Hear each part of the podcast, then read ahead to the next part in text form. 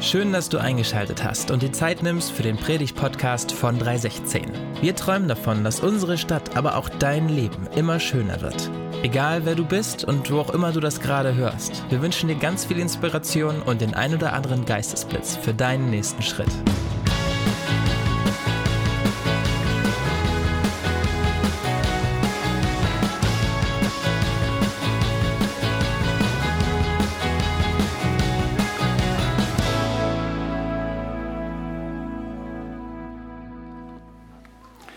Ein Vater-Kind-Raum, wenn ich das noch kurz äh, sagen darf. Aber so viel dazu. Neulich habe mich meine Bank angerufen und der Bankberater sagte, Herr Schmidt, Sie sind immer noch 6000 Euro in den Miesen.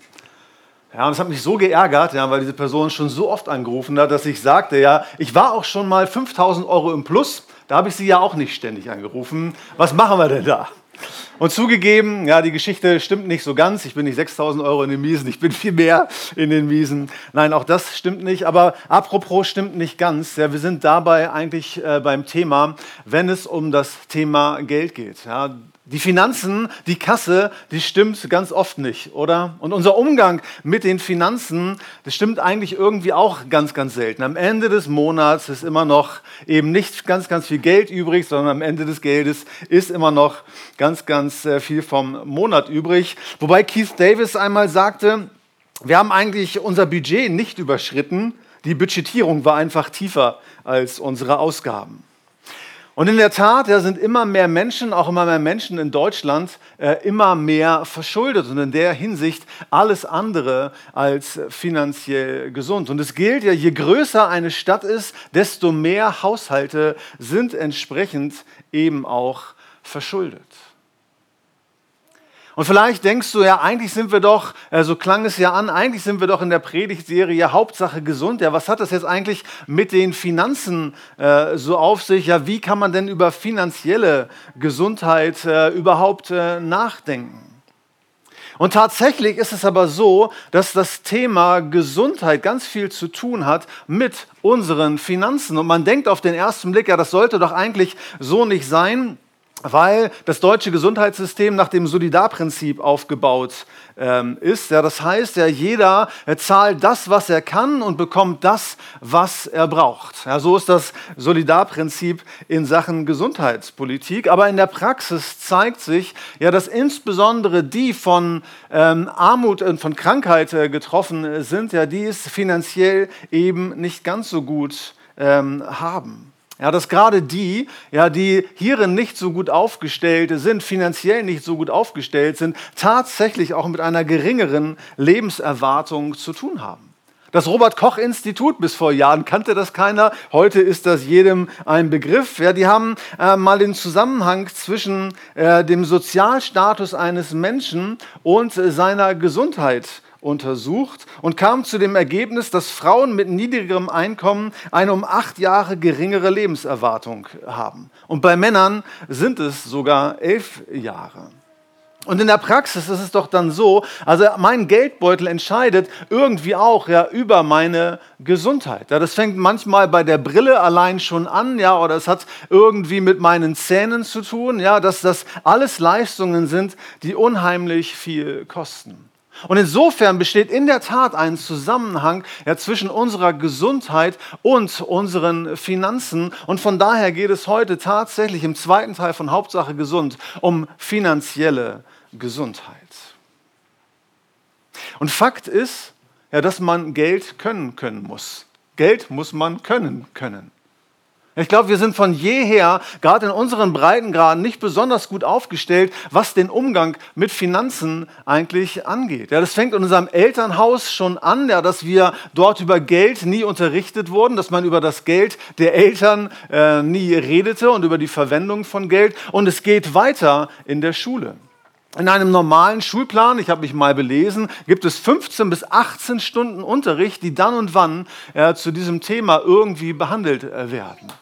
Aber eigentlich müsste das mindestens ein eigenes Schulfach sein, wenn man dorthin blickt, ja, was gerade finanzielle Krankheit äh, mit Leuten heutzutage macht. Aber hierin ja, ist unsere ähm, Bildung, und da muss man unserer Bildung wahrscheinlich ein Armutszeugnis ausstellen, und wir können hier mit Fug und Recht von einer Bildungsarmut sprechen.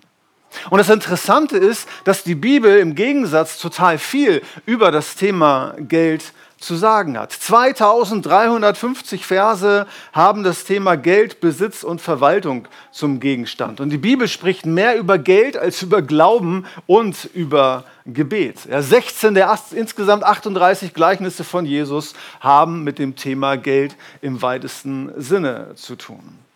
Und eine dieser Bibelstellen zum Thema Geld, die steht in Sprüche 11.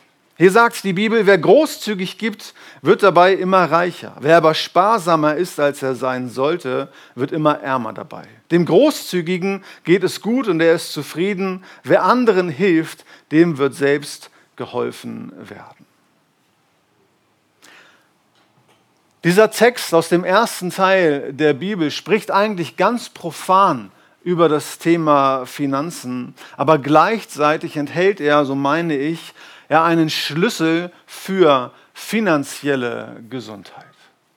Und der erste Schlüssel, der hier genannt wird, ist das Thema Sparsamkeit. Und über das Thema Sparsamkeit kann man so ein bisschen drüber weglesen, ja, denn es heißt hier, ja, wer mehr spart als recht ist und leitet dann gleich über und man denkt dann, ja, vielleicht ist das nicht so wichtig, aber es beginnt eigentlich mit der Sparsamkeit. Wer sparsamer ist, als er sein sollte, wird immer ärmer dabei. Heißt, eine gewisse Sparsamkeit ist durchaus wichtig.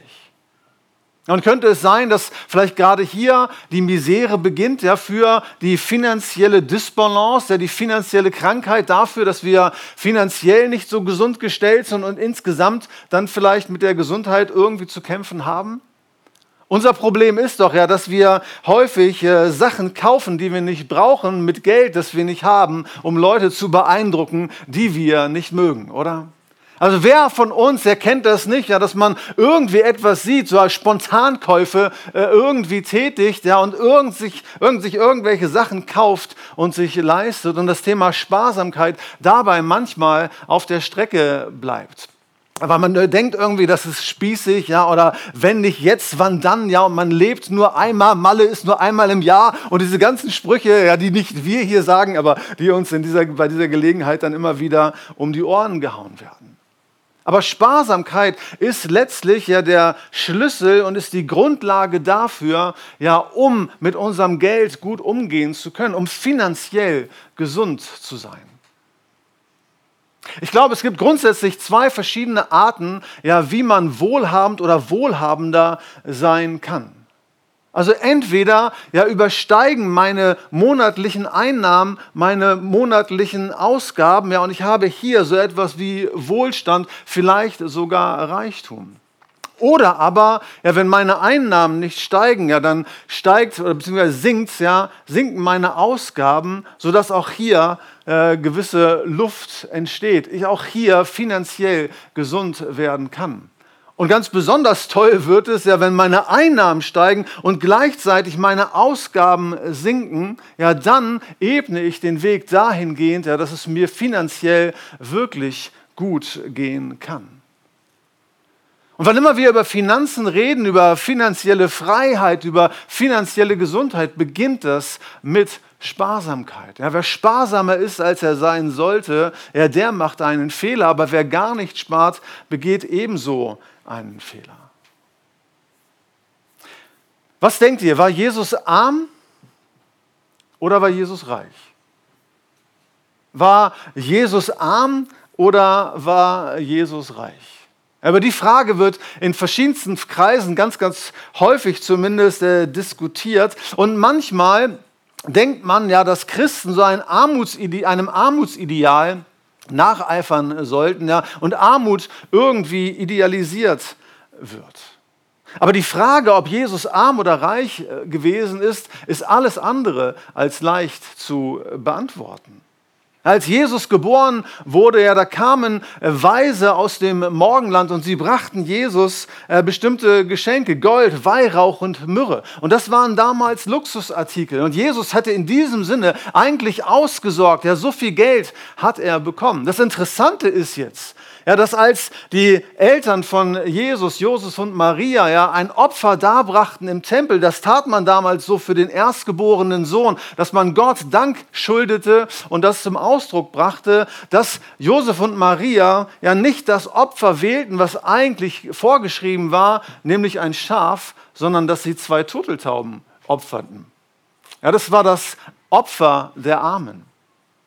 Kann natürlich sein, dass Josef das ganze Geld verprasst hatte. Ja, aber es gibt hier einen gewissen Konflikt. Und die Frage ist unklar. Ja, war Jesus arm oder war Jesus reich? Vielleicht gibt es einen tiefer liegenden Sinn dafür, dass das nicht so leicht zu beantworten ist. Ob Jesus arm oder ob Jesus reich war. Was man auf jeden Fall von Jesus weiß, ist, dass Jesus bescheiden war. Dass Jesus bescheiden gelebt hat. In Matthäus 8 heißt es, da kommt ein Mann zu Jesus und der sagt, Lehrer, ich will dir nachfolgen, wohin du auch gehst. Und Jesus spricht zu ihm, die Füchse haben Höhlen, die Vögel des Himmels Nester, aber der Sohn des Menschen hat nicht, wo er das Haupt hinlegt. Jesus sagt hiermit, ja, folge mir nach, aber wisse, dass das Leben in meiner Nachfolge ein Leben ist, das von Bescheidenheit geprägt sein darf. Und es ist nicht verkehrt, wenn man reich ist. Ist kein Problem, ja, wenn man viel Geld hat. Reich zu sein ist nicht das Problem. Reich werden zu wollen ist das Problem. Apostel Paulus sagt in 1 Timotheus 6, Menschen, die reich werden wollen, geraten nur in Versuchung und verstricken sich in so viel dumme und schädliche Wünsche, dass sie letztlich ins Verderben und in ihren eigenen Untergang stürzen. Es geht um Bescheidenheit. Und das war der Lebensstil der ersten Christen. Leben der Bescheidenheit war der Lifestyle der ersten Christen. Es ging ja nicht um die Frage, bin ich reich, bin ich arm, aber was sie kennzeichnete, war, dass sie von Bescheidenheit geprägt waren. Paulus sagt in Philippa 4, ich habe gelernt, mich darin zu begnügen, wo ich bin. In 1 Timotheus 6, ab Vers 6 heißt es, wahrer Glaube und die Fähigkeit, mit wenigem zufrieden zu sein, sind tatsächlich ein großer Reichtum. Schließlich haben wir bei unserer Geburt nichts in die Welt mitgebracht und wir können auch nichts mitnehmen, wenn wir sterben. Deshalb wollen wir zufrieden sein, solange wir nur genug Nahrung und Kleidung haben. Bescheidenheit, Sparsamkeit, Genügsamkeit sind von jeher das Herzstück der protestantischen, der evangelischen Ethik gewesen. Ja, ist wahrscheinlich nicht so der Bringer. Ja, unsere Begeisterung hält sich in Grenzen, aber wenn wir über finanzielle Gesundheit sprechen, dann beginnen wir genau damit. Ja, denn wenn wir nicht sparen, geraten wir wahrscheinlich irgendwann ja, in so etwas wie eine Schuldenfalle. Ja, insbesondere dann, wenn irgendwelche Anschaffungen zu tätigen sind, irgendwelche Ausgaben, die wir nicht kalkuliert ähm, hätten, im wahrsten Sinne des Wortes nie drauf gekommen äh, sind und dann aber die Rechnung fällig ist. Und genau so ja, beginnt häufig, auch hier in Deutschland, auch in Hannover, die Schuldenspirale von ganz, ganz vielen Leuten. Und dabei warnt die Bibel sogar vor Schulden. Es ist jetzt nicht keine Sünde, ist jetzt nicht verkehrt. Also die wenigsten von uns, die vielleicht vom eigenen Haus träumen, werden das wahrscheinlich nicht in Cash zahlen können. Ja, aber so Schulden, ja, sogenannte Konsumschulden, da wo ich mir etwas, wo ich Geld leihe, um mir irgendetwas leisten zu können, was ich eigentlich nicht äh, brauche, ja, mit Geld, was ich nicht habe, um Leute zu beeindrucken, die ich nicht mag, ja, das ist ein riesengroßes Problem. Und viel besser ist es da eigentlich, eine gewisse Sparsamkeit an den Tag zu legen und auch auf bestimmte Anschaffungen vielleicht einfach zu sparen. Ja, und vielleicht einfach nicht immer diesen Impulskäufen äh, nachzugehen, sondern so etwas wie eine 30-Tagesliste zu haben. Ja, die mir dabei hilft, ja nicht sofort alles zu kaufen, sondern ich mir sage, okay, wenn ich richtig Bock habe auf etwas, ja, wo ich sage, das, das macht meinen Geist, das macht mich innerlich so an, das muss ich irgendwie haben, ja, ist erstmal auf eine Liste zu schreiben, 30 Tage zu warten, ob der Wunsch immer noch so stark ist und dann, wenn ich das Geld eben habe, es diesbezüglich dann investiere. Also finanzielle Gesundheit beginnt mit Sparsamkeit. Und das heißt, ja, dass ich zum Beispiel ja, 10% all meiner Einnahmen, die ich habe, ja, ob das nun 2000 Euro sind, ob das 1000 Euro sind, ob das 5000 Euro sind, aber dass ich 10% meiner Einnahmen wirklich konsequent und rigoros an die Seite lege.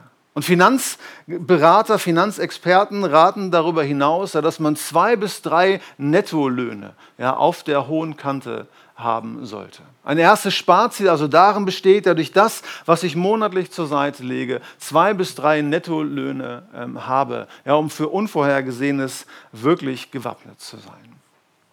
Seid ihr noch da? Also Sparsamkeit ja, ist der Beginn ja, von finanzieller Gesundheit. Aber es ist allenfalls ja die eine Seite der Medaille. Und die zweite Seite der Medaille ist Großzügigkeit. Und das ist der Geist, ja, den dieser Text aus Sprüche 11 atmet. Wer großzügig gibt, wird dabei immer reicher. Wer aber sparsamer ist, als er sein sollte, wird immer ärmer dabei. Dem Großzügigen geht es gut und er ist zufrieden. Wer anderen hilft, dem wird selbst geholfen werden. So wichtig Sparsamkeit ist, so ist sie doch nicht das Entscheidende, um finanziell wirklich gesund zu sein. Ja, das, was entscheidend ist, ja, das sagt die Bibel hier, ja, ist das ganze Thema Großzügigkeit. Und diese Großzügigkeit ist ein Geheimnis. Man könnte fast sagen, etwas Übersinnliches. Ja, etwas, das auf jedem Kontinent irgendwie bekannt ist und über religiöse Grenzen äh, hinaus ein bekanntes Prinzip dabei ist, ja, um wirklich finanziell gesund zu sein. Und das ist die zweite Seite der Medaille, ja, weil wer sparsamer ist als unbedingt nötig, ja, der wird am Ende arm dabei, so sagt es die Bibel hier in Sprüche 11. Ja, wenn wir uns nach finanzieller Gesundheit sehnen, wenn wir in diesem Bereich wirklich gesund sein wollen, ja, dann hat das auch mit Großzügigkeit zu tun. Hier in diesem Text ja, werden in Verbindung mit großzügigem Geben vier Vorzüge oder Auswirkungen genannt. Das erste ist, wer großzügig gibt, der wird immer reicher. Dem Großzügigen geht es gut, der Großzügige ist zufrieden und wer anderen großzügig hilft, dem wird auch großzügig Hilfe zuteil werden. Also ist nicht Geiz geil, sondern Großzügigkeit ist geil. Es geht nicht nur darum, das ganze Geld zusammenzuhalten. Ja, es beginnt ja, mit Sparen, es beginnt mit Bescheidenheit, aber es geht nicht die ganze Zeit nur darum, dass ich das Geld zusammenhalte, sondern die Bibel, Gott sagt uns hier, ja, wenn wir wirklich gesund sein wollen in diesem Bereich, ja, dann hat das mit unserer Großzügigkeit letzten Endes zu tun. Und diese Großzügigkeit, ja, so sagt es Gott hier, genau diese Großzügigkeit ja, setzt den Segen Gottes in unserem Leben im wahrsten Sinne des Wortes frei. Und ganz egal, ob Jesus jetzt deiner Meinung nach reich oder arm gewesen ist, ja, und bei aller Bescheidenheit, die Jesus selbst an den Tag legte und die er von denen, die ihm damals folgten und auch heute folgen möchten, durchaus äh, fordert, sagt Jesus, dass gerade dieses Geben, gerade dieses großzügige Geben ja ein Geheimnis ist, dass wir mit diesem großzügigen Geben Gott letztlich auch auf die Schliche kommen, dass wir dadurch Sachen mit Gott erleben, die wir sonst vielleicht in dem Sinne nicht erleben würden. Und so paradox es klingt, ja, wir werden nicht dadurch reicher, wir werden nicht dadurch wohlhabender, wir werden nicht dadurch finanziell gesünder, dass wir das Geld einfach nur zusammenhalten, sondern es hat damit zu tun, dass wir gezielte und strategische Investitionen leisten. Investitionen ins Reich Gottes. Jesus hat gesagt in Lukas 6, Vers 38, gebt und es wird euch gegeben werden. Ein gutes, gedrücktes und gerütteltes und überlaufendes Maß wird man in euren Schoß geben. Ja, gebt und es wird euch gegeben werden. Ein gutes, gedrücktes und gerütteltes und überlaufendes Maß wird man in euren Schoß geben. Und das Bild dahinter ist ja, dass man so einen Maßkrug, äh, kein Bierkrug, so einen Maßbecher vielleicht ähm, hat, ja, und dass man diesen Maßbecher ja, voll gemacht bekommt. Ja, und ihr kennt das ja vielleicht, wenn quasi schon das ganze Ding voll ist, ja, dann rüttelt man das nochmal und man merkt, ey, da geht noch ein bisschen mehr rein. Und wenn es wieder voll ist, ja, dann drückt man das noch so ein bisschen zusammen, so wie den Müll, ja, den man Sonntagabend dann mal rausstellt und merkt, da ist noch ein bisschen mehr Platz, ja, und es kommt noch mehr. Und genau das sagt Jesus hier, ein gutes, gedrücktes, gerütteltes und überlaufendes Maß Und jetzt heißt es nicht, dass wir uns das verdienen, sondern es heißt, wird man in euren Schoß geben. Das heißt, es steht im Passiv. Er gebt und es wird euch gegeben werden. Das heißt, an den Stellen, wo wir großzügig geben in unserem Leben, ja, in, verschenken wir das Geld nicht einfach nur, sondern wir leisten eine Investition. Wir leisten eine Investition in das Reich Gottes, eine Investition, die eine ganz hohe Dividende verspricht. Und ich sage nicht, dass das nur auf den finanziellen Bereich beschränkt ist oder beschränkt sein muss und dass das der Weg zur sicheren Million ist. Ja, sondern so, wie es in Sprüche 11 heißt, ja, wenn wir anfangen, großzügig zu geben, dann wird es uns gut gehen, dann wird uns Hilfe zuteil werden und wir bekommen im finanziellen Bereich ja Gesundheit und kommen hier wirklich auf die Beine. In Sprüche 19, Vers 17 sagt die Bibel, wer über den Geringen sich erbarmt, der leiht dem Herrn. Er über den Geringen sich erbarmt, der leiht dem Herrn. Und das ist für mich das prägende Bild, mit dem ich verstehe, ja, dass es sich um eine Investition handelt. Ja, wir leihen Gott dieses Geld, so wie wir unser Geld einer Bank leihen, damit die das in einem Fonds, in einem ETF oder bei irgendwelchen Aktien dann vermehren. Ja, so geben wir Gott unser Geld. Es ist eine Investition ins Reich Gottes. Und Gott wird es uns eines schönen Tages vergelten. Ja, und dieses Geben ja, ist so etwas wie ein universelles Gesetz. Und das Interessante ist, wie gerade schon angeklungen, ja, du kannst es auf jedem Kontinent irgendwo finden, über religiöse, über philosophische Grenzen hinaus. Ja, sagen die Leute, auch Nichtchristen, Atheisten oder Agnostiker, ja, die nicht in diesem Sinne, wie wir hier bei 316 vielleicht an Gott glauben, ja, dass da irgendetwas Mystisches, dass da irgendetwas Geheimnisvolles dran ist. Philipp Müller, der ein ganz solider Finanzberater ist und dessen Buch Geld richtig ich eine unlängst gelesen habe, er sagt genau das, ja, dass unser Geben etwas mit unserer finanziellen Gesundheit zu tun hat. Warren Buffet, der drittreichste Mensch der Welt, ja, immer noch, ja, hat genau das zu einer seiner Maximen gemacht. Er hat, als seine Frau gestorben ist, 85 Prozent seines Vermögens äh, verschenkt knapp 40 Milliarden Dollar waren das. Und trotzdem, oder gerade deswegen, ist er wieder der drittreichste Mensch der Welt. Zum einen, weil der Mann wirklich Geld kann und zum anderen, ja, weil Jesus sagt, gebt und es wird euch gegeben werden. Ein gutes, gedrücktes und gerütteltes und überlaufendes Maß wird man in euren Schoß geben. Die große Frage ist doch jetzt die folgende. Ja, wo fängt Großzügigkeit an? Ja, was ist kleingeistig und was ist großzügig? Nach biblischem Verständnis ja, fängt Großzügigkeit wahrscheinlich irgendwo bei 10% unseres Einkommens an. Im ersten Teil der Bibel, im Alten Testament, gab es ein Gesetz, ja, zum sogenannten Zehnten, ja, wo das Volk angehalten wurde, ja, 10 Prozent seiner Erträge nicht für sich selbst zu verwenden, sondern für die Aufrechterhaltung des Tempelbetriebes, dass die Leviten äh, unterstützt wurden, also die Priester seiner Zeit, und sich um die Armen gekümmert wurde. Und eine Frage könnte sein, ja, diese 10 Prozent, ja, ist das immer noch verbindlich ja, für jemanden, der heutzutage Jesus nachfolgen muss? Also nicht nachfolgen muss, sondern nachfolgen will. Also ist der Zehnte noch verbindlich. Gut, wenn man sich selber zuhört. Ja, der Zehnte wird im Neuen Testament nirgends explizit gelehrt.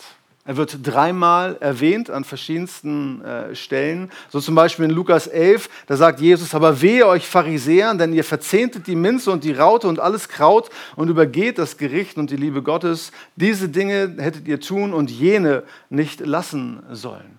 Ja, wobei dann meiner, mancher meint, ja, ich soll das doch nicht lassen, das, die 10% sind doch gut.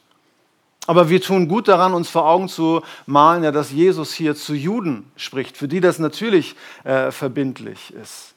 Ja, dann wird der Zehnte an zwei weiteren Stellen noch erwähnt, aber an keiner einzigen Stelle dahingehend, ja, dass der irgendwie verbindlich für uns sein würde. Ja, die frühe Kirche kennt das Prinzip, 10% verbindlich geben zu müssen, bis ins fünfte Jahrhundert überhaupt nicht.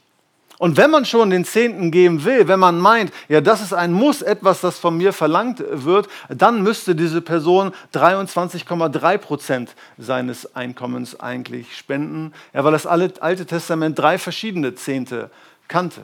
Ja, zum einen war das der Zehnte für äh, die Finanzierung der Feste, also der Festzehnte, 10 Prozent äh, gingen für die Leviten drauf, also für Typen äh, wie mich, dass die bezahlt äh, wurden. Und dann gab es alle drei Jahre noch so etwas wie eine Sozialversicherungsabgabe für die Armen. Also summa summarum 23,3 Prozent. Und verstehe mich nicht falsch, äh, ganz besonders wenn du Spender von 316 bist, du hast alle Freiheit, ja, den Zehnten für dich verbindlich zu erklären und auch 23,3 Prozent zu spenden.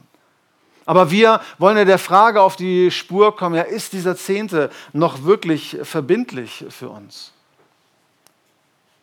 Und hier lehrt die Bibel, dass an die Stelle ja genau dieser Zwangsabgabe eigentlich das Prinzip der Freiwilligkeit kommt. Der Apostel Paulus sagt in 2. Korinther 9, Vers 6 bis 7, dies aber sage ich euch, wer sparsam sät, wird auch sparsam ernten und wer segensreich sät, wird auch segensreich ernten. Jeder gebe, jeder gebe, wie es sich in seinem Herzen vorgenommen hat, nicht mit Verdruss oder aus Zwang, denn einen fröhlichen Geber hat Gott lieb. Einen fröhlichen Geber hat Gott lieb. Und genau hier ja, tritt das Prinzip der Freiwilligkeit an die Stelle äh, der Verbindlichkeit. Aber uns geht es ja um die Frage, ja, wo beginnt Großzügigkeit? Ja, was bedeutet es, neben der Sparsamkeit auch Großzügigkeit an den Tag zu legen? Und hier sind 10% wahrscheinlich eine gute Orientierung an der wir uns orientieren können, dass wir sagen, hier beginnt irgendwo so etwas wie ein großzügiges Geben. Das heißt, bei einem Nettoeinkommen von 2000 Euro sind das 200 Euro. Das merkt man schon, wenn man die nicht hat, ja, sondern ein anderer. Der Predigtext, dieser Vers aus, diese Verse aus Sprüche 11, ja, die greifen ursprünglich ein Bild aus der Landwirtschaft auf. Eine alte Übersetzung sagt deswegen, ja, da ist einer, der ausstreut und er bekommt immer mehr. Und damals ja, war das völlig klar. Heute ist es vielleicht ein bisschen anders. Also wer sich irgendwie mit Landwirtschaft ähm, auskennt, der, der weiß, ja, dass Saatgut äh, gezüchtet wird, Hybridweizen und, und ähnliches. Aber damals war es so, dass man einen Teil ja, seiner Ernteerträge an die Seite packte. Ja, und dass man etwas von diesen Erträgen, die man hatte, eben nicht selber aufgegessen hat, ja, sondern dass man diese Ernteerträge dazu verwendet hat, um sie irgendwann wieder mal auszustreuen. Und damals gab es, war es nur ein dover Bauer, ja, der sein ganzes Saatgut aufessen würde. Und vielleicht hilft uns dieses Bild dahingehend, ja, dass es nicht darum geht, ja, wenn wir finanziell gesund sind, ja, dass wir alles sozusagen für uns ausgeben, alles äh, verprassen, ja, sondern dass ein Teil ja, des Geldes ja, dazu verwendet wird, ja, damit wir großzügig investieren, großzügig in andere Menschen investieren können. Und infolgedessen ja, genau das erleben, was die Bibel hier sagt. Ja, wer großzügig gibt, ja, dem wird, der wird selbst immer reicher. Vor einigen Jahren, da hatten meine Frau und ich uns einen strikten Haushaltsplan ähm, auferlegt. Ja, ich war vorher selbstständig, einer meiner Kunden war abgeraucht und wir waren einige tausend Euro äh, in den Miesen. Ja, und wie man das macht, ja, sparsam äh, zu leben, ja, wussten wir, ja, es gibt, bestimmte, gibt äh, ein bestimmtes Budget äh, für einiges und für anderes äh, eben auch nicht.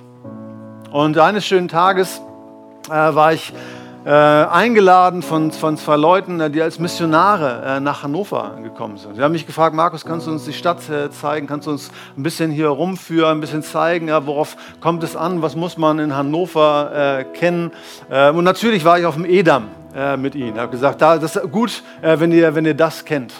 Und ich habe ihn mehr und mehr gezeigt und irgendwann äh, habe ich spitz gekriegt, ja, dass die beiden ja wirklich ohne Netz und doppelten Boden nach Hannover gekommen sind, ja, ohne irgendwelche Finanzen nach Hannover gekommen waren. Und wenn ich es richtig verstanden hatte, wahrscheinlich nicht mal genug Geld hatten, um sich Lebensmittel in dieser Woche zu kaufen. Und dann spürte ich so eine Art Geistesblitz, so das war mein Mitgefühl, keine Ahnung, aber ich hatte noch 50 Euro in der Tasche. Dann sagte ich, komm, dann gibst du äh, strikter Haushaltsplan hin oder her. Na, die beiden, die kriegen die 50 Euro und die haben sich so gefreut. Wahrscheinlich war das wirklich deren äh, nächste Mahlzeit gewesen.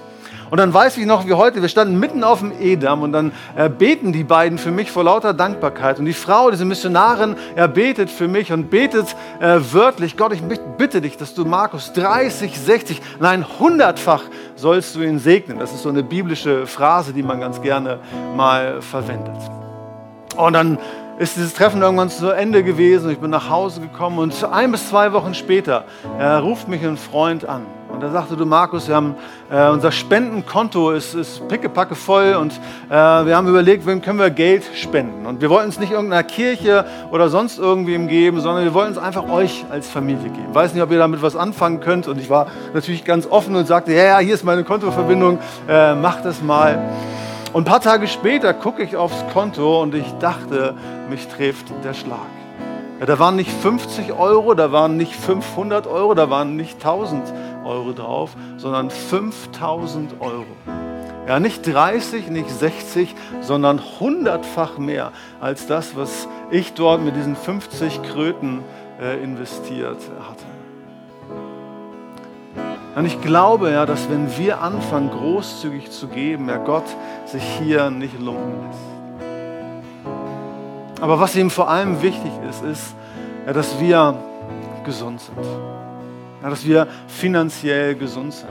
Ja, wenn du so willst, dann hast du heute so eine Art Formel bekommen. Ja, dass du mindestens 10% ja, deiner Einnahmen, ja, mindestens 10% davon sparst und mindestens 10% ja, auch investierst in das Reich Gottes, in Kirche, für die Armen oder wohin auch immer. Und von den 80%, die dann vielleicht übrig sind, ja, das Leben bestreitest, das du zu bestreiten hast.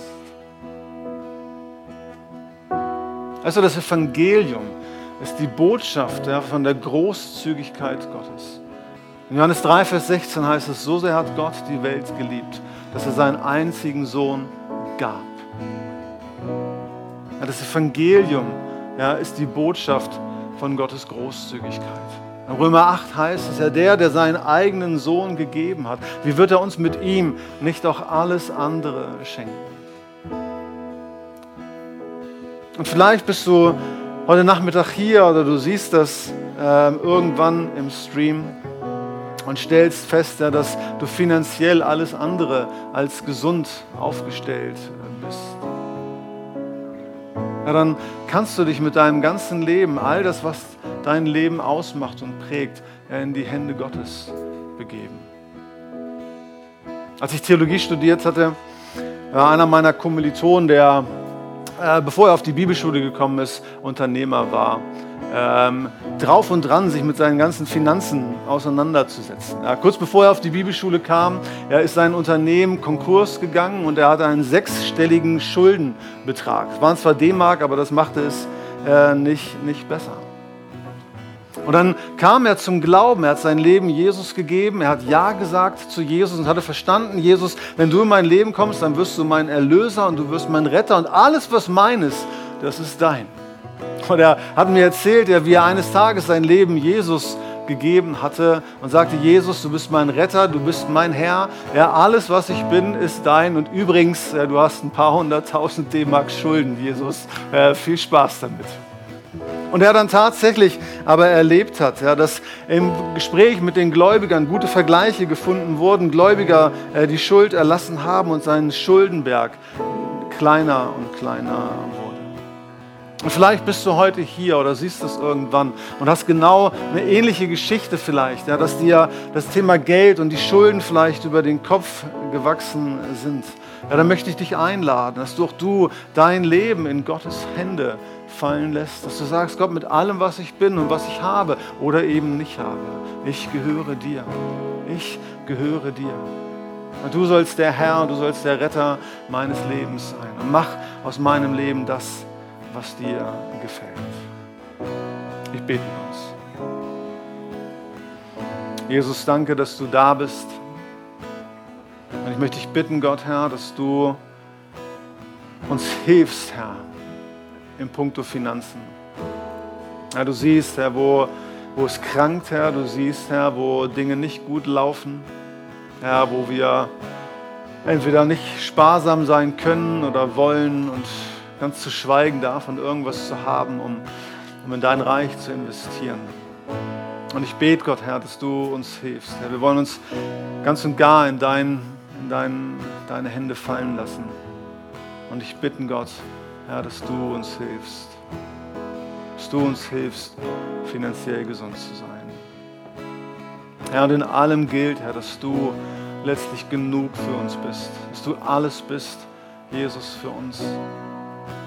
Herr, wir wollen lernen, Gott, Herr, nicht, nicht arm zu werden, arm zu sein, sondern bescheiden zu sein, Jesus. Herr, fähig sein zu können, Herr, mit unserem Geld und unseren Finanzen so umzugehen, Herr, wie es dir gefällt und wie es dich ehrt. Amen.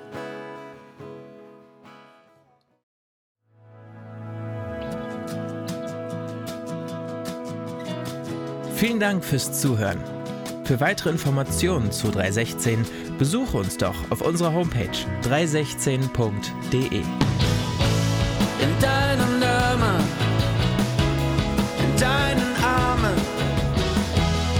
mit deiner Liebe können wir es schaffen und Hannover schöner machen.